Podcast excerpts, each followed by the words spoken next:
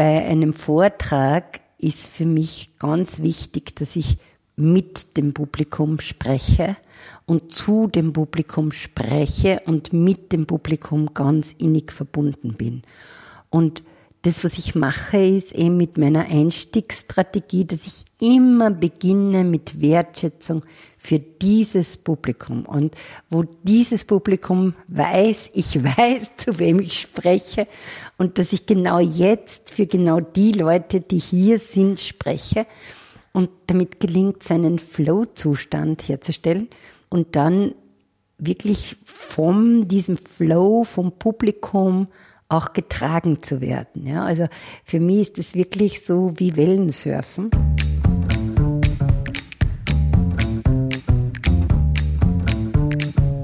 Also mir ist wichtig, dass das, was ich erzähle, wissenschaftlich fundiert ist, Realität ist, was bleibt, unabhängig davon, ob man dran glaubt oder nicht. Also das soll schon Hand und Fuß haben und in einer einprägsamen, merkwürdigen Weise Menschen denken machen. Also das ist meine Motivation, auf die Bühne zu gehen.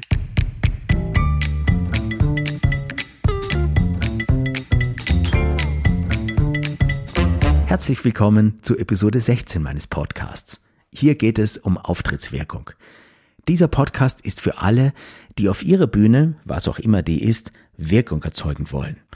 Ich habe Schauspiel studiert und viele, viele Jahre an verschiedenen Bühnen Theater gespielt. Heute unterstütze ich Menschen bei der Gestaltung wichtiger Reden, Präsentationen, Vorträge und gebe selber Keynotes.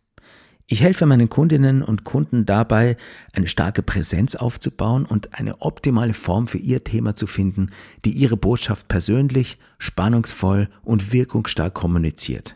Und natürlich auch authentisch. Wenn Sie das interessiert, freue ich mich, wenn Sie auf meiner Website vorbeischauen www.martinschwander.com. Da finden Sie alles über mein Angebot und vielleicht sind Sie ja selber dabei, einen wichtigen Auftritt vorzubereiten, der sich mal so von den üblichen gängigen, oft sehr floskelhaften, manchmal sogar einschläfernden anderen Präsentationen da draußen in der Welt so richtig absetzen soll und stattdessen ein mitreißendes Erlebnis werden soll. In diesem Podcast gibt's regelmäßige Episoden, in denen ich von sehr praktischen Übertragungen vom Theater in die Welt anderer beruflicher Bühnen erzähle. Wie baut man Spannung auf? Wie geht Präsenz? Wie lässt man sein Publikum etwas erleben? Und wie bringt man sein Publikum dazu, das, was da vorne passiert, neugierig und voll Spannung zu verfolgen und dabei am besten das Smartphone in der Hosentasche zu vergessen? Und ich unterhalte mich mit Expertinnen und Experten, die in unterschiedlichen Funktionen auf der Bühne zu Hause sind und ihre eigene Expertise zum Thema Auftrittswirkung haben. Mein heutiger Gast ist auf der Bühne zu Hause, das kann man nicht anders sagen. Ich kenne sie seit vielen Jahren aus dem Theater. Ich war damals als Schauspieler sehr aktiv und sie so gut wie immer mit dabei. Erste Reihe Mitte, nicht zu übersehen in ihrem leuchtend roten Outfit, nicht zu überhören, als eine, die voll kindlicher Begeisterung immer mitgefiebert hat. Ich habe sie dann kennengelernt als Gründungsmitglied eines Fördervereins für junge Schauspiel- und Regiestudierende und erst später erfahren, was sie darüber hinaus alles tut und drauf hat. Sie ist Physikerin, Autorin, Motivationsexpertin. Sie ist eine gefragte Keynote-Speakerin und obendrein ist sie auch noch Neurowissenschaftlerin. Sie ist Unternehmerin, Pensionistin und Studentin in einer Person. In ihren mitreißenden und lebendigen Vorträgen spricht sie über die Leichtigkeit des Seins, über Social Skills für Expertinnen und Experten und warum gerade Motivation und Humor im beruflichen Kontext so wichtig sind. Mit ihr kann man über vieles reden, was die Welt im Innersten zusammenhält. Ich unterhalte mich mit ihr über die Bühne, über die vielen Schnittstellen zwischen Theater, Naturwissenschaften und Wirtschaft. Und sie erzählt uns, wie sie die Bühne rockt, wie sie ihre Vorträge gestaltet, ihr Publikum gewinnt und was ihre Methoden sind, sich auf einen mitreißenden Auftritt vorzubereiten. Was sie erzählt, ist neurowissenschaftlich fundiert und immer merkwürdig verpackt. Ich freue mich sehr auf das Gespräch mit Monika Herbstritt-Lappe. Ich wirke, also bin ich. Der Podcast für mehr Wirkung und Präsenz. Von und mit Martin Schwander. Liebe Monika, du bist ja auf der Bühne zu Hause und ich möchte äh, genau über das mit dir heute sprechen, über die Bühne. Äh, und ich würde mal sagen, wir sind beide Vollblut-Bühnenmenschen, wenn auch aus sehr unterschiedlicher Herkunft. Du kommst aus den Naturwissenschaften und äh, ich komme vom Schauspiel. Und jetzt haben wir eine Sache, die uns sehr verbindet, das ist die Bühne und die, auch die Liebe zum Theater und zur Bühne. Und wir haben eine Sache, die uns trennt und das ist nämlich genau der Punkt. Das ist die Mathematik und die Physik, die mir beide Fächer immer ein, ein Graus waren, so wie ich es an der Schule ähm, vermittelt bekommen habe. Und für mich sind das zwei völlig gegensätzliche Welten. Die Mathematik, die sich in meinem zugegebenerweise recht ungerechten Verständnis auf das, was man alles so in Excel-Tabellen reinpacken kann, reduziert. Und auf der anderen Seite die Bühne, das Theater, das sehr praktisch ist, das nach großen Wahrheiten der Welt sucht und aus dem man vieles ableiten kann, das einem sowohl im Leben als auch im Business hervorragend weiterhilft. Also erst einmal zwei Welten, die nichts miteinander zu tun haben. Die eine theoretisch kompliziert, die andere praktisch und relevant und da protestierst du natürlich und sagst, dem ist gar nicht so. Stimmt. Stanislavski hat gesagt, es gibt keine kleinen Rollen, nur kleine Schauspieler und Schauspielerinnen. Und es gibt keine trockene Materie, es gibt nur langweilige Vortragende. Und es ist so traurig, dass die Schönheit der Mathematik und Physik äh, vielen verschlossen bleibt. Also ich habe tatsächlich wegen was sehr Kleinem Mathematik studiert, um genau zu sein, wegen der Zahl Null. Ist dir schon aufgefallen, dass Null Milligramm gleich schwer sein können wie Null Tonnen? Ich habe das so schön gefunden, sonst sind immer die Milligramm die kleinen und die Tonnen die großen und null Milligramm dürfen gleich schwer sein wie null Tonnen und Null Zwilling der Unendlichkeit war mein Grund, Mathematik zu studieren. Ich habe übrigens auch immer die Dramaturgie von mathematischen Beweisen optimiert. Wenn das so handwerklich plump war, ohne jeden Esprit, dann hat es meinen Geist beleidigt. Und da muss es doch einen eleganteren Beweis geben. Und dann sind die Lämmer da so dahingeplätschert. Und dort, wo es keiner erwartet hat, das Erlösende quod erat demonstrandum. Und das hat mich immer so gefreut und deswegen habe ich exzessiv Mathematik studiert. Und noch was verbindet meinen Zugang zu Naturwissenschaft mit Theater. Max Reinhardt sagt ja, Schauspieltheater ist die Hosentasche, wo man das Kinderherz überleben lassen kann. Und das glaube ich. Und Physik auch, weil kleine Kinder, die fragen doch immer, warum, warum, warum, warum, warum ist in der Nacht dunkel, wer macht, dass die Wellen über die Meere laufen und die wollen das alles verstehen und fragen, warum, warum, warum, warum, warum.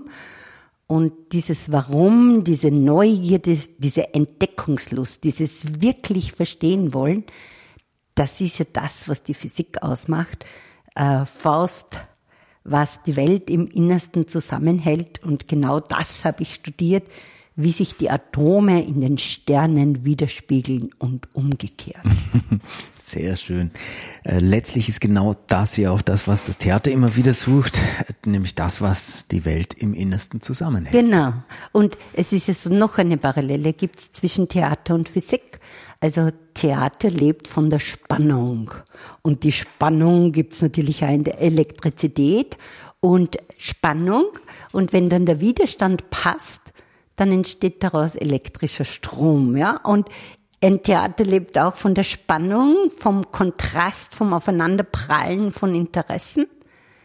Und dann braucht es einen Widerstand, an dem sich die Handlung fortbewegt. Also von daher, äh, Theater wäre bei mir das Ohmsche Gesetz, ja. Spannung äh, und Widerstand und dann gibt's Strom. Jetzt äh, kann man ja als Mathematikerin oder als Physikerin ganz unterschiedliche Wege einschlagen beruflich. Dich hat es sehr auf die Bühne gezogen.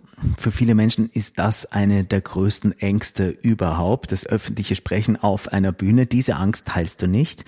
Ganz im Gegenteil, je mehr Zuhörerinnen und Zuhörer, desto besser. Es gibt, wenn man jetzt sich so einen Bühnenberuf sucht, verschiedene Motive, das zu tun. Äh, die einen machen das aus reinem Narzissmus äh, und haben Freude daran, sich im Scheinwerferlicht äh, vor anderen in ihrer eigenen Genialität zu baden. Das ist mir durchaus das eine oder andere Mal untergekommen im Theater, aber auch anderswo. Äh, oder positiv die Lust an der Kommunikation, äh, die Freude am Gestalten, am Spannung erzeugen, am Geschichten erzählen. Was war oder was ist das bei dir? Was zieht dich auf die Bühne? Also das erste Mal bin ich auf einer großen Bühne gestanden, im jungen Alter von 21 Jahren. Damals habe ich meine Diplomarbeit geschrieben über Physik des Sprechen, Hören, Gleichgewicht halten. Also wie der Physiker die Stimme oder das Ohr erfunden hätte. Und bei mir war es tatsächlich so, das lustvolle Kind, das das so spannend findet, dass es allen Menschen erzählen muss, weil das so spannend ist. Also wirklich so dieses Sendebewusstsein. Und ich war damals 21 Jahre jung und habe vor 300 Mathematik- und Physikprofessoren, Professorinnen gesprochen. Und äh, es war einfach so faszinierend, dass ich jetzt verstehe, wie das Gleichgewichtsorgan im Ohr funktioniert, dass ich das der Welt erzählen muss. Also so, so wie ein Kind, das einfach rausplatzt, wenn es so eine tolle Erkenntnis hat, so, Papa, das muss ich dir erzählen. Das ist so voll super. Papa, hast du das gewusst? Und dieses Sendebewusstsein war's. Und dieses lustvolle Kind, das kennt ja auch keine Nervosität.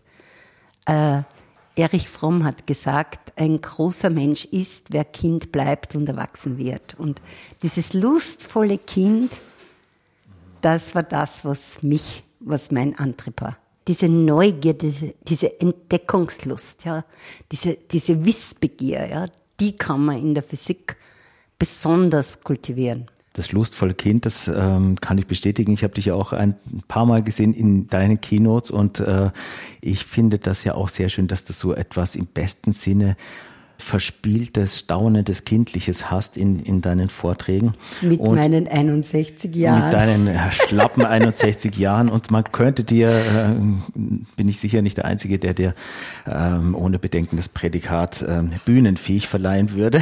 Yeah. und äh, du fühlst dich da wie der Fisch im Wasser. Jetzt bist du da ja auch in so einem Markt, dieser sogenannte Speaker-Markt. Äh, ist ja ein sehr großer Markt und auch in gewisser Weise ein Modeberuf geworden. Also es gibt Institute, die einem dann verkaufen, du, ich mache dich zum Speaker in ein paar Wochen und jeder kann jetzt ein Redner, ein, ein Speaker äh, werden.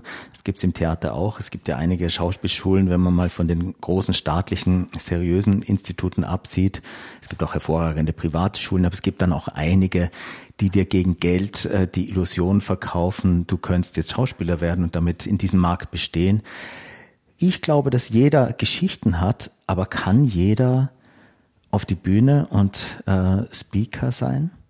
Also, vielleicht bin ich altmodisch, aber bei mir geht schon um den Nutzen, den Mehrwert fürs Publikum. Also sozusagen nicht, was tut dem Speaker gut, sondern also mein Anspruch ist schon, äh, dass ich Menschen bestärken, ermutigen, inspirieren möchte und dass es mir tatsächlich darum geht, die Bühne zu nutzen, um ein großes Wort, die Welt ein Stück besser zu machen.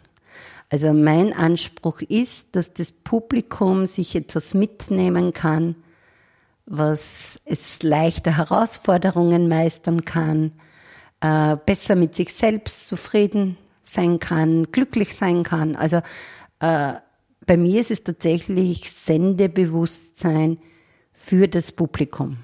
Also so liebend gern hätte ich mehr Einfluss auf die weltpolitischen, gesellschaftspolitischen, wirtschaftspolitischen, sozialpolitischen, bildungspolitischen, gesundheitspolitischen, ökologischen Strukturen.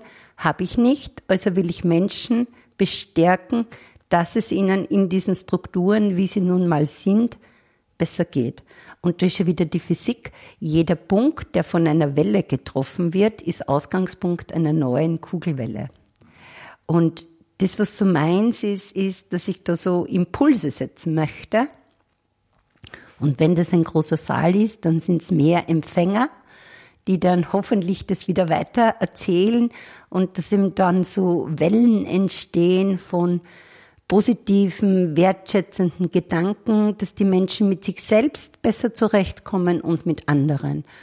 Äh, die Bühne ist nicht der Ort der Psychotherapie für Speaker, die jetzt durch Speaken mit ihren Problemen besser zurechtkommen. Ja, also ich, ich teile deinen altmodischen Anspruch, dass es auf der Bühne um etwas anderes geht. Sieht man ja im Theater, beim Schauspiel ganz genauso. Und da gibt's auch, weil du äh, Stanislavski, diesen großen russischen yeah. Theatermann und Pädagogen, an dem kein Schauspielstudent äh, vorbeikommt, äh, genannt hast, der hat ja auch ein tolles Kapitel geschrieben in diesem Standardbuch, das jeder lesen muss, der studiert.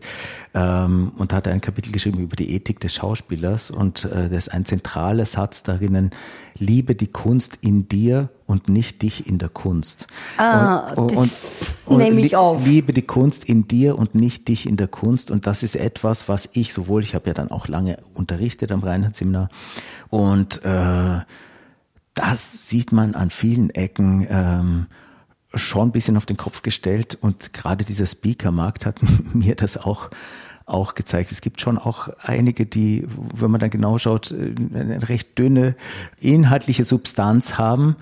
Und wenn dann auch die Performance nicht stark genug ist, also wenn beides dünn ist, ist blöd. Wenn eins Schlagseite kriegt, ist es auch blöd. Äh, es muss eine Mischung sein aus beiden. Man braucht natürlich Inhalte und eine, ein klares Anliegen und auch eine ansprechende äh, Verpackung, äh, eine, eine performative Verpackung, die einfach auch, auch Freude macht. Und wenn es darauf rausläuft, dass man nur sich selber da selbst therapiert, wie du sagst, ist es ein bisschen dünn. Mhm. Ja, also das ist auch mein Zugang. Also für mich war Storytelling äh, Verpackung und nicht Selbstzweck. Genau. Wobei ich spreche Storytelling, seit ich 19 bin, also in der ganzen Physik, in der modernen Physik, äh, wird Storytelling genutzt, um komplexe Inhalte zu vermitteln dass ich Storytelling spreche, weiß ich aber erst seit 15 Jahren. Davor ist mir so gegangen wie Molière, der Bürger als Edelmann, der nicht wusste, dass er Prosa spricht.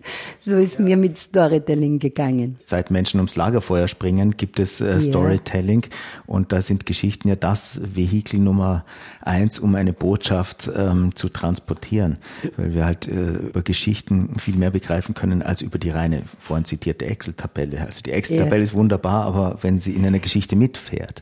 Ja, und da ist eben einfach so, also Relativitätstheorie, Quantenphysik ist so komplex und widerspricht so den alltäglichen Erfahrungen, dass man damals, also mathematisch würde man sagen Isomorphie, man transformiert das Problem in einen anderen Raum, wo die Lösung leichter ist und kann dann die Lösung wieder zurücktransformieren. Also man geht ähm, also Eselsbrücke im wahrsten Sinn des Wortes. Man geht über den Umweg eines Raumes, wo die Lösung viel leichter ist, um sich zu ersparen, den bockigen Esel direkt durchs Wasser zu treiben.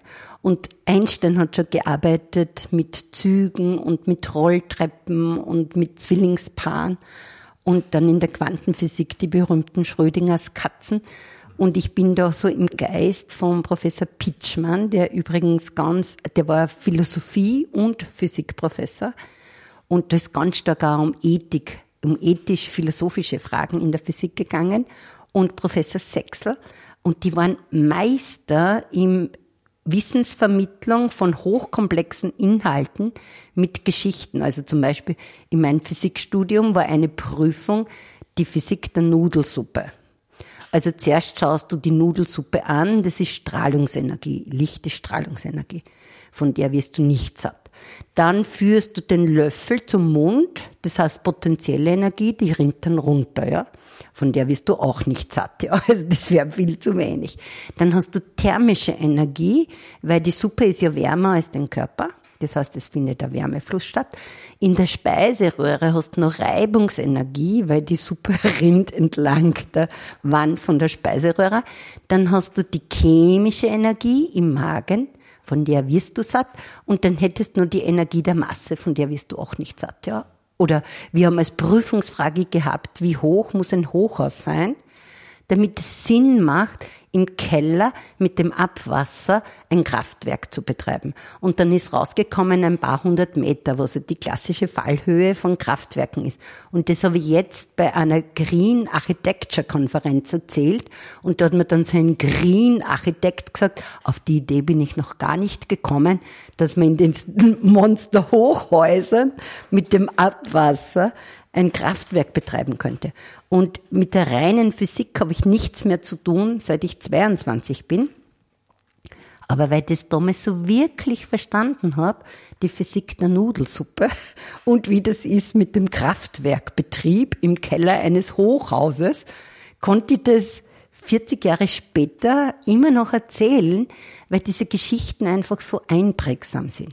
Wenn man ähm, über Storytelling spricht, äh, dann kommt man früher oder später so und so zum Theater, also der, der Heimat von Geschichten erzählen. Ähm, äh, und jetzt gibt's ja diesen Spruch, ähm, Kindern erzählt man Geschichten, damit sie einschlafen, Erwachsenen, äh, damit sie aufwachen.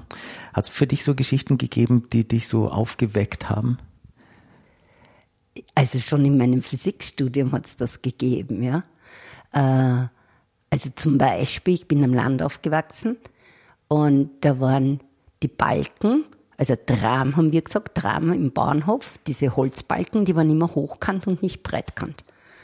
Und als Kind hat mich das immer gewundert, weil ich hätte mir immer gedacht, breitkant würde das ja viel besser auflegen. Und das hat mich immer gewundert. Und dann war ich 19 im Physiksaal und dann habe ich Festigkeitslehre gehabt.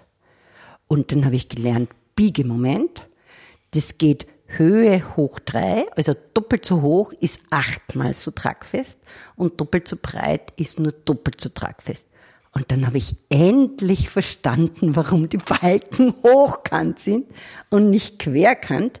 Und wenn ich das nicht mehr weiß, dann habe ich Alzheimer im super fortgeschrittenen Stadium. Oder zum Beispiel Wellenlehre. Wellen sind immer widerstreitende Kräfte, also könnte man sagen, wie im Theater. Und wenn du jetzt aufs Meer schaust, ich liebe das Meer, ich glaube du auch, das verbindet uns auch, dann gibt's widerstreitende Kräfte. Und der Wind, der Sturm peitscht das Meer auf. Und die Schwerkraft will eine flache Oberfläche, weil das Energie, äh, ein niedrigeres Energieniveau ist, ja. Und jetzt peitscht der Wind auf und die Schwerkraft will ausgleichen. Und das sind die widerstreitenden Kräfte, die die großen Wellen machen. Und dann gibt's aber noch die kleinen Wellen, die über die großen Wellen hinweglaufen. Und diese kleinen Wellen ist auch wieder der Wind, der aufpeitscht, aber da ist es die Oberflächenspannung, die den Gegenpart spielt. Und deswegen ist das ein anderer Wirkmechanismus. Und deswegen, wenn du wieder am Meer bist, schau mal, das sind die großen Wellen, Schwerkraft und Wind. Und die kleinen Wellen, die laufen da drüber. Und so habe ich Physik studiert. Und du sagst zu meiner Mathe und Physik nie wieder Excel-Sheet, ja? Bitte.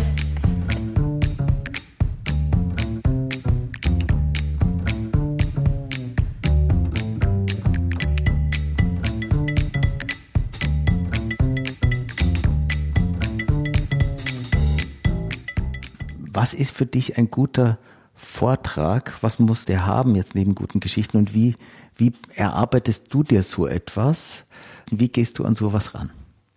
Also äh, ich bin ganz oft auf Fachkonferenzen, weil ich ja schon Physik, Mathematik überall dort zu Hause war, wo einerseits die Hardfacts sind und andererseits die Menschen, die sich Gedanken machen. Und da bin ich dann oft der Farbklecks auf irgendwelchen Fachkonferenzen. Und das, was bei mir der Einstieg ist oder, oder sozusagen die, das tragende Element, äh, was verbindet mich mit der Zielgruppe und was verbindet mich mit dem Thema. Und also das ist für mich so das Dreieck, ja, so, äh, wer sitzt da? Äh, was ist das Thema? Und ich, ja, und das verbinde ich und dieses Dreieck, das spanne ich auf, ja. Und dann habe ich zum Beispiel einen Vortrag gehalten für 250 Steuerfahnder. Und das ist dann auch immer so mein Einstieg, was sag, wie verbinde ich mich mit der Zielgruppe, mich mit dem Thema und damit auch die Zielgruppe mit dem Thema, ja. Und da bin ich zum Beispiel eingestiegen mit dem Satz, ich wünsche Ihnen viele Menschen, die so zu schätzen wissen, dass es sie gibt wie mich. Sie tragen bei zu Steuergerechtigkeit und Steuergerechtigkeit ist mir wichtig.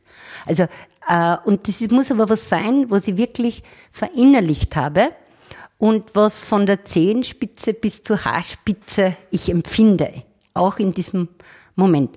Und das ist auch meine Strategie gegen Nervosität, nämlich diese Freude, das zu erzählen. Ja? Und, und das ist der Einstieg für mich. Und dann überlege ich mir, welche Aspekte finde ich dann zu einem Thema spannend. Also da war dann zum Beispiel das Thema Risikobewusst statt angstgetrieben. Äh, und dann verbinde ich eben einerseits, dass ich als Mathematikerin, Statistikerin über Erwartungswerte oder so sprechen kann. Und andererseits aber eben, es ist Menschen mit ihren subjektiven Sichtweisen. Und so sammle ich dann, also ich bin eher eine, die sammelt, was möchte ich alles erzählen? Meistens zu viel. Und dann sozusagen, wie ordne ich das so, dass das gute Spannungsbögen gibt? Und wie kann ich auch eben daraus was Spannendes machen? Und äh, was ich da gerne habe, sind eben Geschichten. Also zum Beispiel Risikobewusstsein. Bisher habe ich immer erzählt, dass es hundertmal wahrscheinlicher ist, von einer Kokosnuss erschlagen zu werden, als vom weißen Hai gebissen. Und von daher sollte das Thriller nicht der weiße Hai, sondern die grüne Kokosnuss heißen. In der Zwischenzeit kann ich erzählen, nur in den USA sterben mehr Menschen an Selfies mit Waffen als weltweit an Haibissen. Und trotzdem setzt sich ein Waffenverbot in den USA nicht durch. Und wenn in Australien ein Haiunfall passiert, dann wird diese vom Aussterben bedrohte Rasse wieder freigegeben zur Jagd. Ja, also, also so mit markanten, plakativen Geschichten arbeite ich sehr stark. Und was ich dann natürlich noch liebe, ist Wortwitz. Und das ist aber das, wie ich immer noch meine Reden aufbaue dass die auf der einen Seite wirklich fundiert sind. Also ich stehe mir auf Inhalt, ja. Also dünne Suppen kann ich überhaupt nicht leiden. Und wirklich krantig wäre ich, wenn Speaker inhaltlichen Blödsinn sagen, was einfach naturwissenschaftlich zum Beispiel nicht stimmt. Das kann ich überhaupt nicht leiden. Also so Fake News, das mag ich gar nicht. Und Inhalt, also Seriosität, und das aber humorvoll verpackt, wo man dann ein Revisor der Stadt Wien gesagt hat, das ist ein Wahnsinn. Da blödelst du und dann sagst du wieder so was Gescheites und dann muss man es doch ernst nehmen, ja. Und wir sollten Humor viel ernster nehmen und gescheit blödeln. Also das ist das, was, was dann so in der Substanz zusammenkommt. Also du da erzähl irgendwas Lustiges, ähm, zum Beispiel zwei Minuten Lachen hat die gleiche lebensverlängernde Wirkung wie 20 Minuten Joggen. Ich gehe jetzt im Park und lache die Jogger aus mache ich nicht. Aber das mit zwei Minuten Lachen stimmt wirklich, weil das Zwerchfell die Eingeweide massiert. Und wissenschaftlich heißt das Gelotologie. Gelos, die Wissenschaft zum Lachen. Und das ist so das Wechselspiel, was, was die Vorträge von mir trägt, dass es einerseits wirklich fundiert ist, neuerdings auch neurowissenschaftlich zum Ausgleich von meinem Pensionsantritt also ich bin immer noch Unternehmerin, aber offiziell bin ich auch Pensionistin, bin ich jetzt auch Studentin. Ich habe Neurowissenschaft studiert, bin gerade dabei, meine Masterarbeit zu schreiben. Und also mir ist wichtig, dass das, was ich erzähle, wissenschaftlich fundiert ist, Realität ist, was bleibt, unabhängig davon, ob man dran glaubt oder nicht. Also das soll schon Hand und Fuß haben und in einer einprägsamen, merkwürdigen Weise Menschen denken machen. Also das ist meine Motivation, auf die Bühne zu gehen. Also äh, ein ganz straighter, sachlicher Technikmanager hat noch einen Vortrag zu mir gesagt, Ihr Vortrag ist bewusstseinserweiternd. Und das habe ich gefunden, yes, genau so. Das möchte ich. Ich möchte bewusstseinserweiternd sein. Ich möchte mehr Möglichkeiten und damit mehr Erfolgschancen.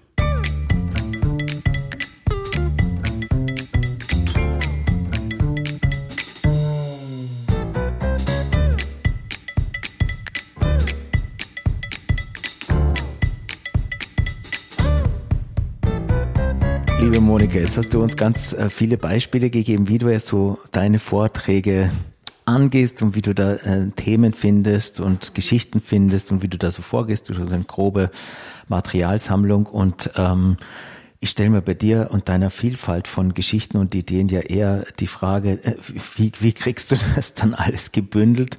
Hast du eine Gefahr, dich bei, bei Vorträgen zu verzetteln oder hast du im Vorfeld ähm, äh, Rituale, wie du das übst und mitstoppst oder auch mal jemand anderen vorträgst und dir Feedback geben lässt? Also die Gefahr des Verzettelns, die besteht bei mir. Äh, aber es gibt äh, das Umgekehrte. Also ich durfte einen Vortrag halten, beherzt mein Leben gestalten, Unerfreuliches weniger zu Herzen nehmen, an 23 Orten in Niederösterreich. Und da war es so, dass es zum Glück Open End war.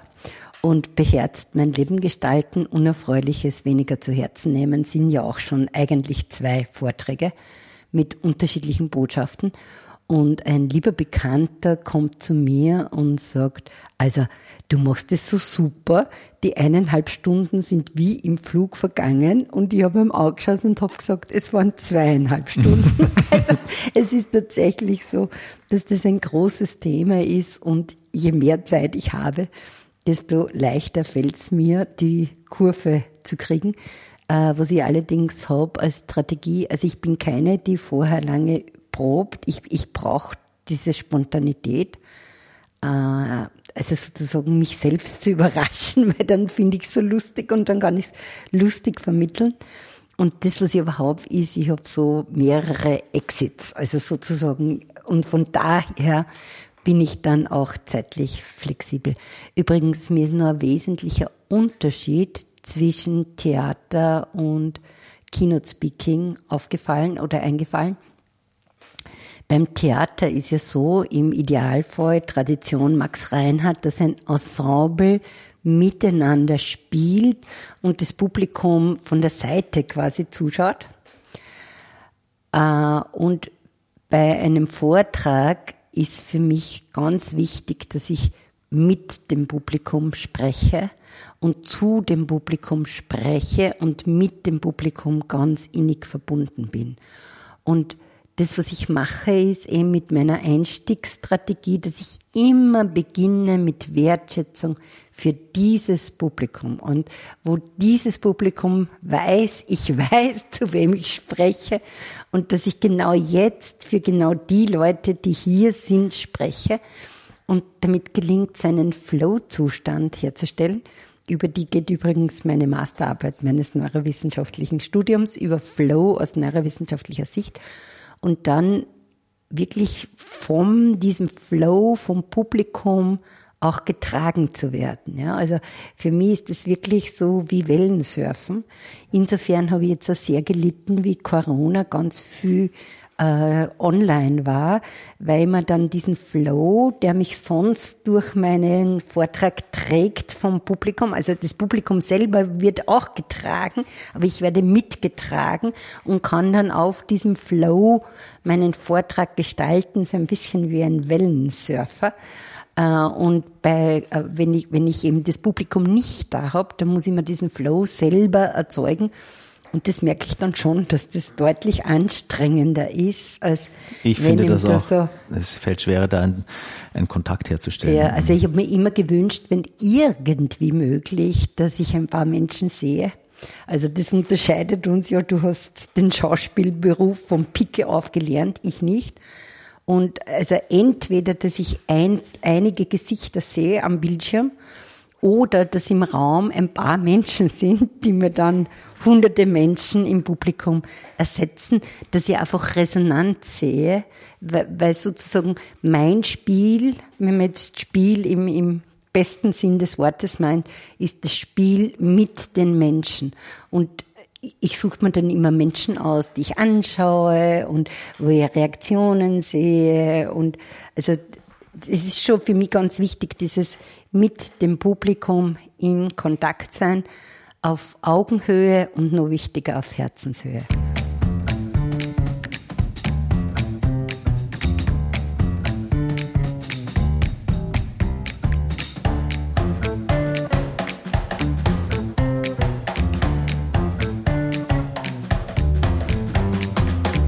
Mein absolutes Negativbeispiel ist, dass ein sehr bekannter, hochbezahlter Speaker in Wien einen Vortrag gehalten hat, den eine Freundin von mir organisiert hat. Und da sind lauter Businessfrauen, Unternehmerinnen drinnen gesessen. Und in seinem Vortrag sind aber die Frauen nur auf den Ehemann wartend, auf die Schönheit bedacht, aus dem Fitnessstudio kommend, äh, dargestellt worden. Und ich habe mir immer gedacht, mach die Augen auf. Da sitzen nicht die Männer, die zu Hause von einer hübschen Frau erwartet werden. Da sitzen lauter gestandene Frauen, ja. Und das, das ist dann einfach nicht gut, wenn, wenn man jetzt da Geschichten erzählt, wo man ganz viele verliert, weil sie mit diesen Geschichten nichts anfangen oder sich nicht verstanden fühlen, nicht abgeholt fühlen, ja.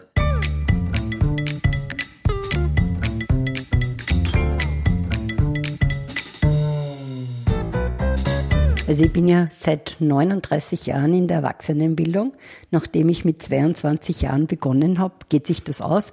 Und ja, natürlich habe ich mich inhaltlich weiterentwickelt von statistischen Methoden der Qualitätssicherung zu jetzt nachhaltig gesunder Leistungsstärke, raus aus dem Stress und rein in den Flow. Und trotzdem gibt's Geschichten, die erzähle ich schon seit 15 Jahren. Aber für mich ist dann immer so, naja, die wissen ja die Geschichte noch nicht, ja. Und sozusagen, äh, die Geschichte ist zwar die gleiche, aber erstens variiere ich sie. Und irgendwann ist dann auch der Punkt, wo ich die Geschichten wechsle, weil ich sie nicht mehr mag oder sie nicht mehr so stimmig sind für mich oder zu wenig präsent und lebendig sind, als dass ich sie präsent und lebendig erzählen kann. Aber es ist wirklich dann so immer, dadurch, dass ich ja meine Geschichten immer mit den Menschen verbinde, denen ich es erzähle, bleiben die Geschichten neu, weil ja die Augen der Menschen, die draufschauen, neu sind. Und glücklich ist, wer nicht vergisst, welch wunderbare Pflanze Löwenzahn ist. Und äh, also so ich eins meiner Lieblingszitate, ich habe mehrere Lieblingszitate, ist Heinrich Böll, ich bin ein Clown und sammle Augenblicke. Und, und diesen Blick für die Pointen des Lebens und den Blick für die feinen Details, die dann an dieser Löwenzahnblüte wieder das zu einer besonderen Löwenzahnblüte machen. Das finde ich schön und das ist einer der vielen Gründe, warum ich meinen Beruf so liebe. Und ich nehme mal an, so wie du das erzählst, hast du in deinen Vorträgen auch gut Raum für spontane Geschichten, yes. die dann in dem Moment passieren, yes. weil das ist ja auch viel besser. Aber du hast vorhin gesagt, so, du hast verschiedene Exit-Strategien, weil das ist natürlich auch schlau, dass man zumindest sich so die paar Tore abgesteckt hat, wie, was ist denn ein starker Anfang, der gleich mal die Aufmerksamkeit ja. zieht und die Energie der Leute bündelt auf die Bühne und das, was da passiert. Und genauso braucht man natürlich auch am Ende etwas, was ein starker Schluss ist, der dann einfach das Ganze wirken lässt. Yes. Weil es gibt ja nichts Schlimmeres als etwas, was so ausplätschert und dann wirklich kein, kein knackiges Ende hat. Wie schauen da deine Exit-Strategien aus? Also du hast, schaust zwischendrin mal auf die Uhr und ja, kratzt dann entweder die eine Kurve oder die andere. Genau, so ungefähr. Also ähm, meins ist überhaupt so, ich habe eine riesige Schatzkiste. Und diese riesige Schatzkiste sind so Puzzlesteine, wenn du willst. Also sind lauter kleine Geschichten, äh, und so wie man heute halt aus Puzzlesteinen sehr unterschiedliche Puzzle bauen kann, so baue ich meine Vorträge, dass ich, also das, und dadurch bleibt es aber auch spannend, ja. Also zum Beispiel, ich habe zwei Tage hintereinander fast den gleichen Vortrag gehalten. Ähm, emotionales Immunsystem stärken, aufblühen statt ausglühen. Und da war ich einerseits im Mödling, was mich sehr gefreut hat, nach der Skisprunglegende Innauer war ich dann der nächste Vortrag. Mentales Immun, äh, emotionales Immunsystem stärken, haben wir es da getauft. Und dann war der erste Soft-Skill-Vortrag ever am Apothekerkongress. Die haben bisher nur pharmazeutische Fachvorträge gehabt, pharmazeutische, medizinische. Und ich war der erste Soft-Skill-Vortrag. Die Veranstalterin kannte mich und die hat gesagt, dir traue ich das zu, dass du einen Soft-Skill-Vortrag machst nach 19 Jahren Fachvorträgen ein Vortrag, um, in dem es um was anderes geht. Und da war der Titel quasi gleich. Also das eine Mal habe ich es emotional und das andere Mal habe ich es mental genannt. Und trotzdem habe ich den Vortrag komplett umgedreht, weil bei den Apothekern, Apothekerinnen, Pharmazeuten, Pharmazeutinnen, habe ich mir das Vertrauen geholt als Naturwissenschaftlerin. Und dann habe ich einmal so Bionik begonnen, ja, also so von der Natur übertragen auf andere Lebensbereiche.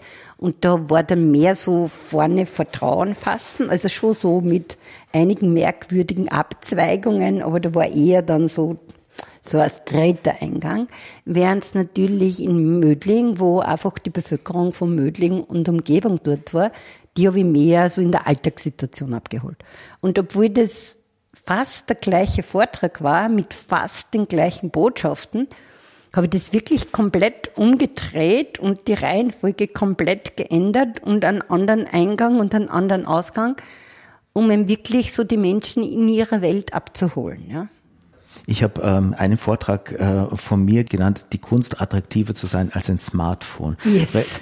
Weil, weil ich finde heute, der Feind Nummer eins ist für alle, die auf der Bühne sind und die auf die Bühne gehen. Mhm. Und zum anderen finde ich, ist das auch ein Symbol für unsere Zeit, die immer hektischer wird, immer reizüberflutend. Mhm. Multitasking ist eine Tugend, man kann zwölf Dinge gleichzeitig tun äh, und Menschen können sich kaum noch auf eine Sache richtig fokussieren und haben obendrein immer mhm. geringere Aufmerksamkeitsspannen.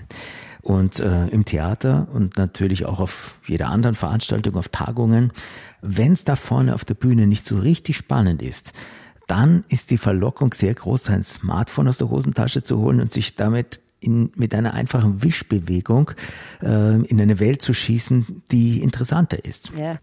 Äh, voller Unterhaltung, News, äh, Kommunikation und die einfach spannender ist. Und äh, in meiner Arbeit, ich habe für mich da ein paar Antworten darauf äh, gefunden, was man so tun kann, damit die Zuschauer ihr Handy bestenfalls sogar vergessen. Ja. Was würdest du denn sagen mit deiner langen Bühnenerfahrung? Wie ist man denn da vorne attraktiver als ein Smartphone? Ja, also ich habe einen jungen Mann gecoacht, ähm, den hat äh, seine Freundin das Coaching bei mir geschenkt. Also äh, so ist er zu mir gekommen und der hatte die Aufgabe, am Ende einer eintägigen Management-Klausur als Gast ein Tool zu präsentieren, was noch dazu internes Kontrollsystem, äh, Zentrale mit Landesgeschäftsführern und denen das schmackhaft machen, dass die ein Transparenztool bekommen, ja. Und Transparenz für Landesgeschäftsführer äh, ist wie für Teufel das Weihwasser. Und jetzt haben die eh schon einen ganzen Management-Tag mit lauter mehr oder weniger interessanten Vorträgen und dann kommt er als Gast. Und sein Chef hat gemeint, er soll einen Vortrag machen mit den Screenshots vom Tool. Und dann haben wir gesagt, nein, das machen wir anders, ja. Also wie kann man transparent attraktiv machen? Und dann habe ich gesagt, na ja, wenn man wüsste, dass im Keller Schlangen sind, Wer ist dafür, dass man sagen, drehen wir das Licht nicht auf, es ist eh noch nie was passiert. Und wer von Ihnen sagt, äh, dann ist umso wichtiger, dass der Keller gut ausgeleuchtet ist. Und das habe ich ihm halt so mitgegeben. Und dann hat er das weiterentwickelt und dann ist er wiedergekommen. Und dann ist er wiedergekommen mit einem Foto einer aufgerichteten Cobra weil hast du das gewusst, dass in Kalifornien jährlich 100 Kobren aus Weinkellern gefischt werden, also gefischt, gefangen. Und dann war sein Vortrag so, erste Folie war brave Folie, Layout der Firma und da ist gestanden Doktor sowieso, Experte für. Und die zweite Folie war die aufgerichtete Cobra. Und sein Chef, der Teil war von dieser Managementrunde, hat gesagt, als nächstes äh, dieses Thema und da bringe ich Ihnen den Experten mit, der das am besten sagen kann, Doktor sowieso. Und der Doktor sowieso ist hingegangen, das ist normalerweise ein schüchterner, nervöser Mensch, aber er hatte gewusst, dass die jetzt gleich schauen werden, wenn da die aufgerichtete Cobra. Und weil er das so spannend gefunden hat und sich schon so drauf gefreut hat, diese Überraschung, ja, die glauben jetzt an den letzten Fadenvortrag, müssen wir noch über uns ergehen lassen. Und stattdessen kommt die Cobra. Und das hat seine Nervosität auch genommen, ja. Und der Chef moderiert ihn an und er geht auf die Bühne und sagt, ich bin nicht nur Experte fürs interne Kontrollsystem, ich brenne für dieses Thema. Wo es derzeit wirklich brennt, ist in Kalifornien. Und ich liebe Kalifornien und darum habe ich mich mit diesen Waldbränden näher auseinandergesetzt und bei der Gelegenheit habe ich festgestellt, dass da 100 Kobren aus den Weinkellern gefischt werden. Stellen Sie sich vor, Sie wollen Ihren zukünftigen Schwiegervater mit einem besonderen Rotwein aus dem Weinkeller beeindrucken. Und dieser besondere Rotwein ist natürlich im letzten Eck und der müssen sie in den letzten Eck. Und jetzt wissen sie, dass da Kobren sein könnten. Wer von ihnen ist dafür, dass man sagt, am besten im Dunkeln runtergehen, dann sieht man die Kobren nicht, noch nie was passiert? Wer von ihnen ist gute Beleuchtung? Und dann hat er diese Metapher vom Weinkeller, wo man den zukünftigen Schwiegervater beeindrucken möchte, das hat er durchgezogen. Also er wollte zum Beispiel zuerst sagen, Garbage in, Garbage out, wenn die Daten schlecht sind, ist auch die Auswertung schlecht. Er hat gesagt, nein, der beste Kälterer braucht gute Trauben, um guten Rotwein zu keltern. Und das hat er dann so durchgezogen, bis am Schluss zwei Gläser Prost. Und das war ja dann auch wirklich der Übergang zum Buffet. Der Vortrag war ein voller Erfolg.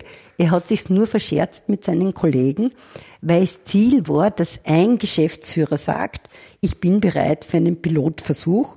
Und nach diesem Vortrag wollten alle Geschäftsführer dieses Tools und seine Kollegen haben gesagt, weil dein Vortrag so gut war, müssen wir jetzt so viel arbeiten.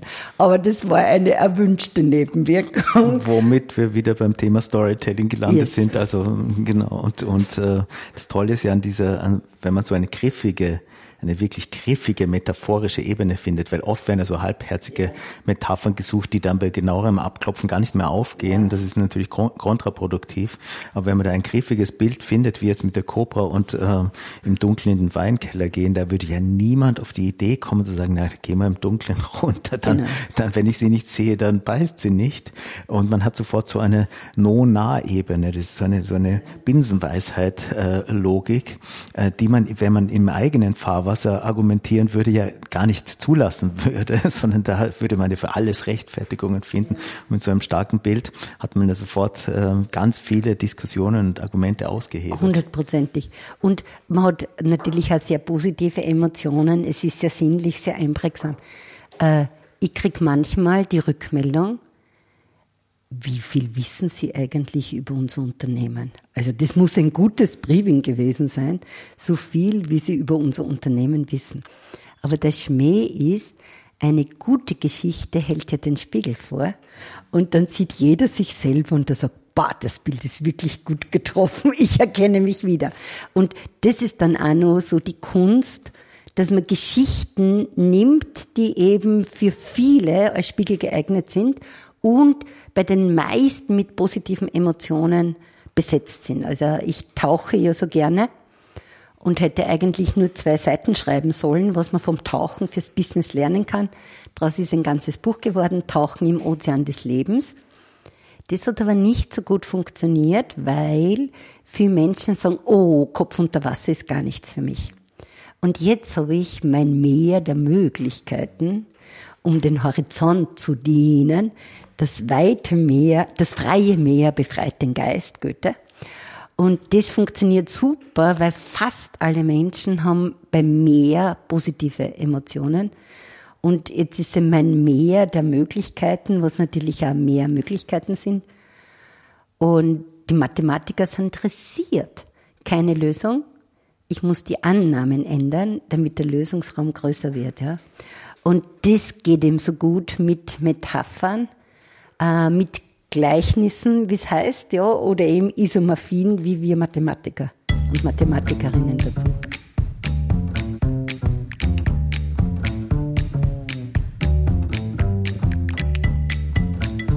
Jetzt hast du uns äh, viel erzählt, wie du das so angehst, wie du deine Vorträge so vorbereitest, wie du Raum lässt für Spontanität und auch was für Exit-Strategien du dir zurechtlegst, für den Fall, dass die Zeit auf der Bühne mal schneller läuft, als deine Inhalte Raum haben. Gibt's für dich eine Art, ähm, ein, äh, gibt's für dich Rituale, unmittelbar oder kurz vor so einem Vortrag eine Art Schleuse, wo du dich in einen erhöhten Präsenzmodus bringst. Hast du da für dich etwas verinnerlicht oder etwas, was du machst, noch zu Hause oder noch im Auto oder in einer Garderobe oder unmittelbar vor der Bühne, bevor du sichtbar wirst für andere, äh, um dich in diesen Showtime-Modus äh, zu schalten? Äh, Freude, kindliche Freude und nicht durch ein äußeres Ritual, sondern noch einmal, warum freut es mich, zu diesem Menschen zu sprechen? Was ist da meine Verbundenheit mit diesen Menschen? Und nur einmal, auf, auf welche Geschichten freue ich mich, die ich gleich erzählen darf? Also so, ich bringe mich in diese kindliche Erzähllust. Und dann passiert es automatisch. Also ich, weitere Rituale habe ich nicht. Also ich weiß, was ich anziehe also Kleidung spielt schon noch eine Rolle. Und dann finde ich es auch sehr lustig, wenn ich zum Beispiel für Reihweisen in Schwarz-Gelb komme. Das ist eine Farbkombination, die ich auch sehr mag. Also äh, das ist auch Botschaft für mich. Also sozusagen, das ist das, was, was ich noch äußerlich mache. Also so, welche Kleidung trage ich, welchen Schmuck trage ich. Äh, zum Beispiel ein Nautilus, um als Taucherin auch mit dem Meer verbunden zu sein oder so. Und aber sozusagen das wirklich Wirkungsvolle ist, worauf freue ich mich, es diesen Menschen zu erzählen. Und ich weiß ja schon, dass da hinten eine Überraschung gibt, aber die anderen wissen das noch nicht. Ja? Und, und diese, diese Erzähllust, ja, in, die passiert eigentlich automatisch. Also das muss ich gar nicht willentlich tun, weil beim Vorbereiten freue ich mich schon dass ich da meine maritimen Fotos habe. Oder welche Geschichte ich als erstes Mal erzähle, ja, oder ich habe wieder ein Zitat gefunden, ja, eben meine Vorträge sind ja ein bisschen so Zitaten, Collage, wo ich die in außergewöhnlichen Kombinationen zusammenstelle. Ja. Und diese Erzähllust und auch diese Lust, äh, diese kindliche Lust, äh, die anderen wissen ja noch nicht, was gleich passiert. Das äh, verbindet dich ja auch mit dem Theater. Wir haben uns ja kennengelernt über das Theater. Du als feurige, leidenschaftliche Zuschauerin immer erste Reihe Mitte mit deinem Mann. Ich damals noch sehr viel auf der Bühne und wir haben immer gewusst, wenn du da bist, hat man zumindest schon mal einen großen Teil des Publikums auf seiner Seite ähm, sehr anteilnehmend an den Stücken, an den Inszenierungen, aber eben auch an den Theaterschaffenden, an den Regisseuren, Regisseuren, an den Schauspielern, Schauspielerinnen. Besonders angetan haben es euch ja auch die Nachwuchs-Schauspielerinnen, Schauspieler, auch die Regiestudentinnen. Ähm, habt ja den äh, Club Max Reinhardt Seminar gegründet, den Förderverein, um eben hier diesen Nachwuchs zu stärken. Also man, man sieht allein da, daraus schon, dass das Theater für, für dich nicht nur ähm, eine, ein Konsumprodukt ist, sondern auch darüber hinaus äh, eine Bedeutung hat. Äh, was ist Theater für dich und was hast du, was für eine Funktion hat Theater in deinem Leben und was hast du vom Theater gelernt für deine Auftritte, für deinen, für deinen beruflichen Alltag? Ja, also für mich ist Theater und Kultur systemrelevant. Mein lieber Mann hat ein Burgtheater-Abo in die Ehe eingebracht und ich den Club Max Reinhardt Seminar. Und jetzt bereitet es uns Freude, die Schauspiel- und Regiestudierenden kennenzulernen, wenn sie eine Woche am Max Reinhardt Seminar sind und dann ihre Entwicklungen mit zu begleiten und auch ein Stück zu unterstützen. Also in dem Sinn ist Theater für uns was sehr Zentrales. Ich mag Theater, das mich denken macht. Und das ist ja auch das, was ich bei Vorträgen mag. Und ich habe tatsächlich dann auch viele Interviews geführt mit Regisseuren und Regisseurinnen, weil ja Regie führen in unserer Business-Sprache Projektmanagement ist, bis zur Generalprobe und sogar ein Projektmanagement mit einem harten Termin. Ich glaube, am Burgtheater haben es einmal die Premiere verschoben, weil es mit den Proben noch nicht so weit war. Und dieses laterale Führen, um es jetzt nur in unserer Business-Sprache zu sprechen, also dieses Führen ohne Macht der Hierarchie, wenn der junge Felix Hafner am Volkstheater mit dem Ensemble vom Volkstheater, wo einige sein Großvater sein könnten, eine tolle Inszenierung macht, wie machen die das? Äh, also da habe ich, das hat mich einfach interessiert und die Antworten waren dann spannender, als es mich eh schon interessiert hat. Also seitdem bin ich noch mehr fasziniert. Und also das eine ist, wie erzählt man Geschichten, wie spannt man einen dramaturgischen Bogen. Was aber für mich die größte Überraschung war, ist, welche Rolle Authentizität auch im Theater spielt. Also wie der Max Reinhardt nicht verbergen, sondern enthüllen, ist die Aufgabe des Schauspiels oder der Paul Klee hat es fast notgriffiger gesagt, nicht behaupten, sondern erleben lassen. Oder nicht zeigen, sondern erleben lassen, ist, glaube ich, das Originalzitat von Paul Klee. Und dass der Mensch immer mitspielt. Und äh, also das, was ich so ganz stark gelernt habe, ist, der Mensch, zum Beispiel Martin Schwander, schaut durch die Augen der Figur aufs Thema und vertritt die Interessen der Figur. Und wenn dann diese Interessen aufeinander prallen, dann entsteht daraus die Handlung, der zentrale Konflikt. Und zum Beispiel das hat schon ganz vielen äh, Projektteams sehr geholfen, betrachte Konflikte, das Aufeinanderprallen von Interessen, nicht von Menschen. Also, und dieses Ich-Sein und stimmig in der Rolle sein.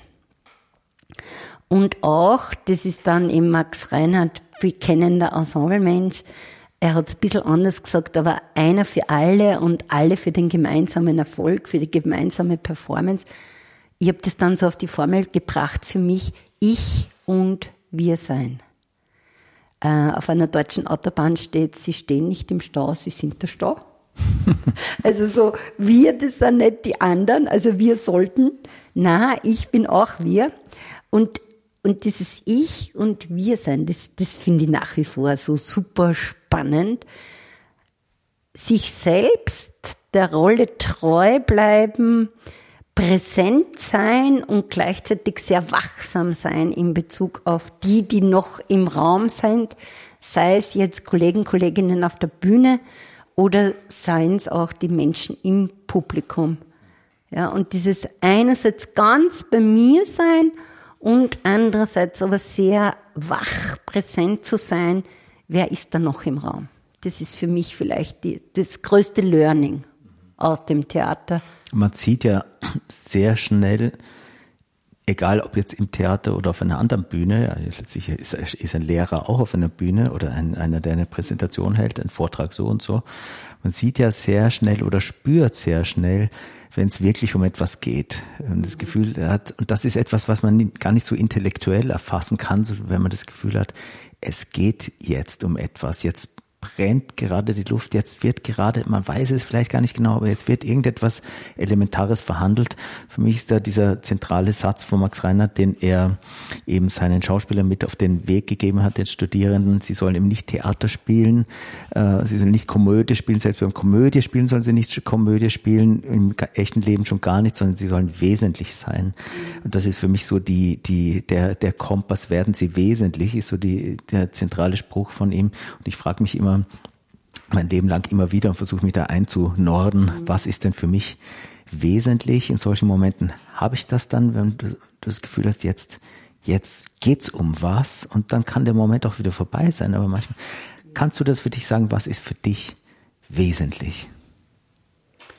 Also ich will Sinnvolles bewirken. Das ist auch meine Zusammenfassung von Motivation. Menschen wollen Sinnvolles bewirken also dieses Sendungsbewusstsein und Menschen ermutigen, zu sich selber zu stehen. Also ich zitiere sehr, sehr gern Peter Zadek. Wir wollen euch ermöglichen, euch kennenzulernen, dazu zu stehen, wer ihr seid, um nicht behaupten müssen, wer ihr seid. Also so sinngemäß war das, dieses Zitat. Und auf der nächsten Convention von German Speaker Association werde ich sogar einen Vortrag halten, aufblühen statt ausglühen. Und das Paradoxon der Bühne ist, wenn man gut sein will, darf man nicht gut sein wollen. also so in, in dem Moment, wo man gut sein will, kann man nicht mehr gut sein. Weil dann die Spontanität weg ist, weil man dann nicht mehr bei sich ist, sondern unter dem Druck steht, wie kommt das an? Also, also gut sein wollen steht dem gut sein wollen im Weg, ja. Und das, das ist, ja, ja, das ist ja fast eine zen-buddhistische Weisheit, denn mit dem Bogen das Ziel anzuvisieren, ohne es treffen zu wollen und es durch das Nicht-Treffen wollen zu treffen. Yes, genau, genau. Und das, was eben das, also sozusagen gut sein wollen, ist jetzt psychologisch betrachtet das angepasste Kind das die Bewunderung vom Vater, der Mutter, von wem er immer haben will. Während das lustvolle Kind, das, das ist jenseits von richtig und falsch, ist ein Ort, an dem wir uns treffen können, hat der Sufi-Meister Rumi gesagt. Und, und das lustvolle Kind, das will es einfach erzählen, nicht um gut zu sein, sondern weil das einfach erzählenswert ist, ja, weil das einfach raus muss, sonst würde man platzen, ja. Und sie in diese, in diese kindliche Lust zu versetzen, ganz im Hier und Jetzt präsent zu sein und einfach zu wissen, wenn ich da jetzt in diese Lacke springe, dann spritzt's wirklich, ja. Und das ist das, äh, wie ich mich in einen Zustand versetze, ja, so, ah, ich bin schon gespannt, wie sie darauf reagieren, ja. Also so diese Neugierde, ja, so. Liebe Monika, einen besseren Schluss äh, kann man nicht finden, als in die Lacke zu springen. Das und machen wir jetzt zu zweit synchron springen. Und, und äh, es ordentlich spritzen zu lassen. Ich danke dir für das Gespräch. Ebenfalls, lieber Martin. Auf noch ganz viele Gespräche. Das war's für heute. Ich hoffe, diese Episode hat Ihnen Freude gemacht. Vielen Dank fürs Zuhören. Wenn Ihnen dieser Podcast gefällt, Freude bereitet und natürlich am besten, wenn er Ihnen einen Nutzen stiftet, dann freue ich mich besonders, wenn Sie ihn teilen, wenn Sie ihn großflächig durch Ihre Netzwerke jagen, wenn Sie ihn kommentieren oder wenn Sie ihn ganz gezielt an einzelne Personen weiterempfehlen, von denen Sie denken, dass das Sie interessieren könnte. Wie immer freue ich mich sehr über Kommentare, Ideen, Anregungen. Vielleicht haben Sie ja sogar Themenvorschläge, die Sie im Kontext Auftrittswirkung interessieren. Schreiben Sie mir das bitte unter podcast.martinschwander.com. Und in den Shownotes finden Sie auch noch alles über meinen heutigen Gast, Monika Herbstritt-Lappe. Herzlichen Dank fürs Zuhören, haben Sie noch einen schönen Tag und bis zum nächsten Mal. Ihr Martin Schwander.